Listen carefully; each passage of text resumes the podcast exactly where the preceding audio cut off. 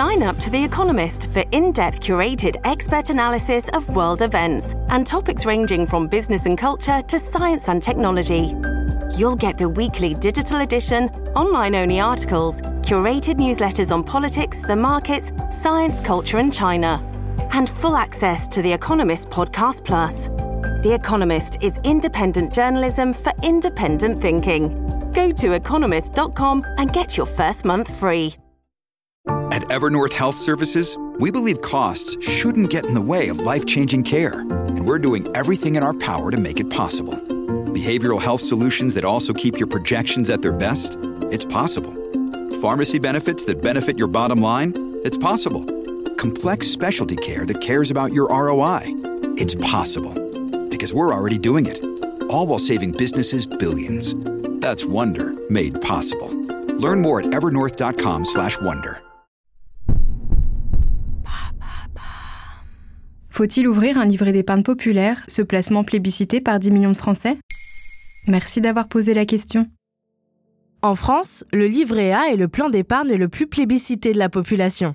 Plus de 55 millions d'entre nous en possèdent un. Et au premier semestre 2023, un record a été battu. Les épargnants ont déposé 26 milliards d'euros de plus sur leur livret qu'ils n'en ont retiré. C'est plus que jamais. Et la revalorisation du taux de 2 à 3% y est sûrement pour quelque chose. Mais même si le livret A est simple à ouvrir et à utiliser, il est parfois bon de regarder si l'on peut souscrire à d'autres plans d'épargne, parfois plus avantageux, comme le livret d'épargne populaire ou LEP. Mais qu'est-ce que c'est? Le livret d'épargne populaire a été créé en 1982. Il permet aux foyers modestes d'épargner de l'argent à un taux très intéressant de 6%. En plus de ça, il peut générer près de 500 euros par an d'intérêts défiscalisés. Il est possible d'en ouvrir un dans toutes les grandes banques traditionnelles, BNP Paribas, CIC, Crédit Mutuel, mais pour les banques en ligne, seule Hello Bank vous le propose. Et quelles sont les conditions pour y souscrire? Comme son nom l'indique, ce livret est réservé aux foyers avec des revenus modestes. Pour savoir si vous y avez droit, vous pouvez vous rendre sur service-public.fr et regarder si votre revenu fiscal de référence n'est pas trop élevé. Par exemple, si vous êtes une personne seule, vous ne pouvez pas gagner plus de 21 393 euros par an. C'est la seule condition, outre le fait d'être majeur et fiscalement domicilié en France. Selon la Direction générale des finances publiques, plus de 18 millions de Français y auraient droit, mais beaucoup ne sont pas au courant. Résultat, seuls 10 millions d'entre nous en possèdent un, pour un total de 64 milliards d'euros placés. On est bien loin des chiffres du livret A et du livret développement durable et solidaire, qui cumulent à eux deux 550 milliards d'euros.